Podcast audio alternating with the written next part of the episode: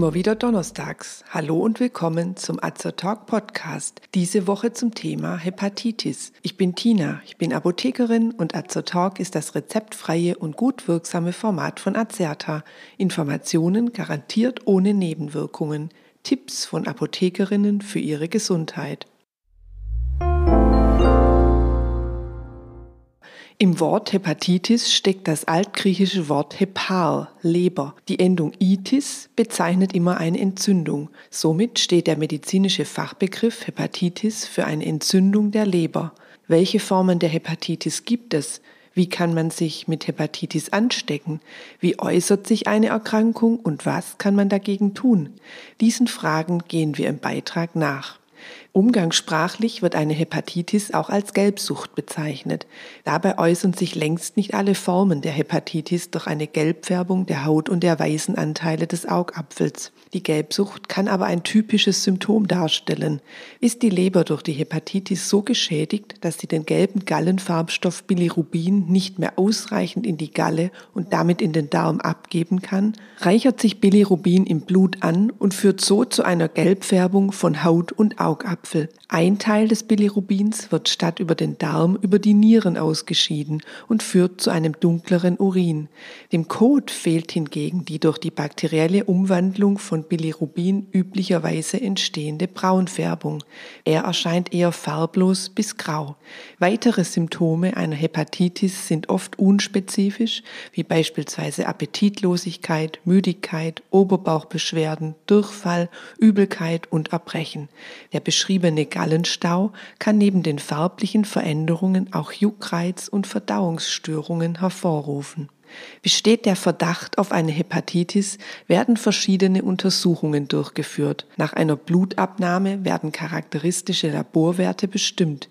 Die Werte der Leberenzyme Glutamat-Oxalacetat-Transaminase GOT und Glutamat-Pyruvat-Transaminase GPT sind bei einer Hepatitis meist erhöht. Diese Transaminasen kommen normalerweise im Inneren der Leberzellen vor. Sind Leberzellen geschädigt, werden die Transaminasen Transaminasen ausgeschwemmt und man findet sie vermehrt im Blut. Auch der Bilirubinwert kann im Blut erhöht sein. Da Blutgerinnungsfaktoren in der Leber gebildet werden, ist ihr Wert bei schweren Leberschädigungen meist vermindert. Ähnliches gilt für das in der Leber produzierte Eiweiß Albumin. Mit Antikörpertests können Anhaltspunkte für die Ursache der Leberentzündung gewonnen werden. Beispielsweise lassen sich typische Antikörper gegen verschiedene Hepatitis-Viren nachweisen. Durch eine Lebersonographie, eine Ultraschalluntersuchung, kann beispielsweise ein Gallengangsverschluss oder ein Lebertumor als Ursache für erhöhte Leberwerte festgestellt werden. Durch eine Biopsie, also die Entnahme von Lebergewebe und eine anschließende mikroskopische Untersuchung kann festgestellt werden, wie stark sich das Lebergewebe durch die Entzündung verändert hat. Es kann vernarbt und knotig verändert sein und es kann sich übermäßiges Bindegewebe gebildet haben. Das Endstadium einer solchen Lebergewebeveränderung ist die Leberzirrhose. Eine Hepatitis kann viele unterschiedliche Ursachen haben. Zu den häufigsten Gründen für eine Leberentzündung zählen Viren. Denken wir an eine Hepatitis, so denken wir meist an die Form der Leberentzündung, die durch Hepatitis A, B oder C Viren ausgelöst wird. Es gibt aber auch Hepatitis D und E Viren. Zudem kann eine Hepatitis als Begleiterkrankung durch nicht klassische Hepatitis Viren ausgelöst werden. Beispiel hierfür sind das Epstein-Barr-Virus das das pfeifersche Drüsenfieber auslöst, sowie das Zytomegalie und das Gelbfiebervirus. Auch Infektionen mit Bakterien, wie beispielsweise dem Mycobacterium tuberculosis, können eine Hepatitis verursachen. Häufig wird eine Hepatitis durch toxische äußere Einflüsse, wie beispielsweise Alkohol oder andere Gifte und Drogen, ausgelöst. Bei den meisten Menschen mit übermäßigem Alkoholkonsum entwickelt sich im Laufe der Zeit eine Fettleber. Bei etwa einem Viertel der betroffenen Personen kommt zusätzlich zur Leberverfettung eine Entzündung hinzu und es entsteht eine Fettleberhepatitis. Auch medikamenteninduzierte und strahleninduzierte Hepatitiden sind bekannt. Autoimmunerkrankungen wie Zucker- und Fettstoffwechselstörungen zählen ebenfalls zu möglichen Ursachen für eine Leberentzündung. Durch die Zunahme von Übergewicht und Bewegungsmangel in der Bevölkerung ist die nicht-alkoholische Fettleberhepatitis in den letzten Jahren zu einer der häufigsten Ursachen einer Leberentzündung geworden. Grundsätzlich unterscheidet man eine akute von einer chronischen Hepatitis. Eine chronische Hepatitis liegt dann vor, wenn die Entzündung länger als sechs Monate anhält. Sie kann schleichend über viele Jahre bis Jahrzehnte hinweg verlaufen, bis sie letztendlich zu einer Leberzirrhose führt. Im schlimmsten Fall droht ein kompletter Ausfall der Leber mit Koma und eine Lebertransplantation wird nötig. Hat man eine Hepatitis nachgewiesen, wie kann sie dann behandelt werden? Die Therapie hängt von der Ursache ab. Bei einer Alkoholhepatitis ist natürlich der Verzicht auf Alkohol ein wichtiger Schritt. Man versucht, die Alkoholsucht zu behandeln und die Folgen eines bereits eingetretenen Leberschadens zu lindern. Hat sich die Hepatitis aufgrund einer Stoffwechselstörung und Übergewicht entwickelt, so sollte eine langsame Gewichtsreduktion in Kombination mit vermehrter Körper körperlicher Aktivität angestrebt werden. Patienten mit einer Autoimmunhepatitis benötigen eine meist langfristige immunsuppressive Therapie. Für Virushepatitiden gibt es einige individuelle Behandlungsoptionen. Schauen wir uns die bekanntesten virusbedingten Hepatitisformen etwas näher an.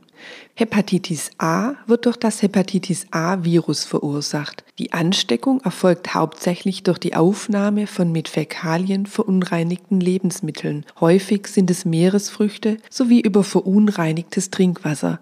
Auch eine Kontakt- oder Schmierinfektion ist möglich. Infizierte scheiden Hepatitis A-Viren über den Stuhl aus, was dann zu Neuinfektionen führen kann. Hepatitis A wird auch als Reisehepatitis bezeichnet, da etwa die Hälfte aller in Deutschland auftretenden Hepatitis A-Infektionen auf Reisen in warme tropische Regionen und in Länder mit mangelhaften hygienischen und sanitären Verhältnissen erworben werden. Die Inkubationszeit dauert etwa ein bis zwei Wochen Oft verläuft die Infektion unbemerkt und ohne Symptome. Es können aber auch unspezifische Symptome wie Magen-Darm-Beschwerden, Oberbauchschmerzen und allgemeine Erschöpfung auftreten. Schließlich kann sich eine klassische Gelbsucht mit Gelbfärbung von Haut und Augäpfeln einstellen. Eine Hepatitis A heilt nach einigen Wochen immer von selbst aus. Eine chronische Hepatitis A gibt es nicht. Und wer einmal eine Infektion mit dem Hepatitis A-Virus durchgemacht hat, behält eine lebenslange Immunität. Bei älteren Patienten oder Patienten mit Vorerkrankungen sind jedoch schwere Verläufe möglich, die zu kritischen Leberfunktionsstörungen führen können. Eine spezifische Therapie der Hepatitis A gibt es nicht. Um die Ansteckung anderer Personen zu vermeiden, ist besonders auf Hygiene zu achten. Auf leberschädigende Nahrungs- und Genussmittel wie beispielsweise Alkohol sollte verzichtet werden. Zur Vorbeugung kann man sich gegen Hepatitis A impfen lassen. Trotz Trotzdem ist eine sorgfältige Hände- und Nahrungsmittelhygiene speziell bei Reisen in Länder mit niedrigeren Standards unbedingt zu beachten. Hepatitis B wird durch das Hepatitis B-Virus verursacht und über Blut- und Körperflüssigkeiten übertragen. Als Hauptübertragungswege gelten ungeschützter Geschlechtsverkehr und Drogenkonsum mit verunreinigten Spritzen und Zubehör. Aber auch beim unsachgemäßen Piercen oder Tätowieren kann das Virus übertragen werden. Bei gesunden Erwachsenen heilt eine akute Hepatitis B meist aus. Bei etwa 5% der Fälle wird eine Infektion chronisch. Bei Neugeborenen und Kleinkindern verläuft über die Hälfte der Infektionen chronisch und es droht eine Leberzirrhose und ein höheres Risiko für Leberzellkrebs. Am häufigsten ist die chronische Hepatitis B mit 5 bis 10 Prozent Infizierten in der erwachsenen Bevölkerung in Subsahara-Afrika und Ostasien, wohingegen die Häufigkeit in Europa und Nordamerika unter 1 Prozent liegt. Eine Hepatitis B ist medikamentös behandelbar Und es gibt eine wirksame Impfung dagegen. Meist wird eine Kombinationsimpfung gegen Hepatitis A und B durchgeführt. Die Impfung gegen Hepatitis B wird von der STIKO im Rahmen der Grundimmunisierung für alle Kinder empfohlen. Die Weltgesundheitsorganisation WHO hat den Plan aufgestellt, Virushepatitiden bis zum Jahr 2030 verstärkt zu bekämpfen und die Neuinfektionsrate und die Sterblichkeit durch Aufklärungskampagnen, konsequente Behandlung und flächendeckende Impfung von Kindern und Risikogruppen stark zu reduzieren. Die Zeit von der Ansteckung bis zum Auftreten erster Symptome wie leichtem Fieber, Appetitlosigkeit, Müdigkeit und Gelenkbeschwerden dauert zwischen einem und sechs Monaten. Bei etwa einem Drittel der Infizierten bilden sich die typischen Gelbsuchtanzeichen aus. Auch bei Hepatitis B gilt, hat man die Infektion einmal überstanden, ist man danach lebenslang immun. In seltenen Fällen steckt sich ein Hepatitis B-Patient zusätzlich mit dem Hepatitis D-Virus an. Diese sogenannte Co-Infektion verläuft schwerer als eine einfache Hepatitis und wird bei über 90 Prozent der Betroffenen chronisch. Da das Hepatitis D-Virus jedoch ein defektes Virus ist, kann es sich nur dann vermehren, wenn im selben Menschen auch das Hepatitis B-Virus vorkommt. Eine Impfung gegen Hepatitis B schützt damit auch gegen Hepatitis D. Wie eine Hepatitis A wird auch die akute Hepatitis B in der Regel nicht behandelt. Bei einer chronischen Verlaufsform können Interferone oder antivirale Medikamente wie Tenofovir und Entecavir eingesetzt werden.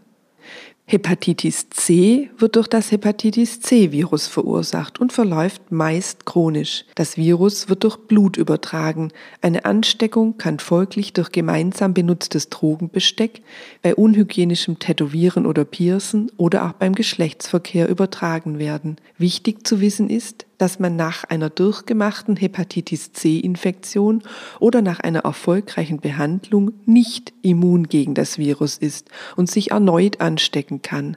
Auch gibt es derzeit noch keine Impfung gegen Hepatitis C, obwohl Forscher intensiv daran arbeiten.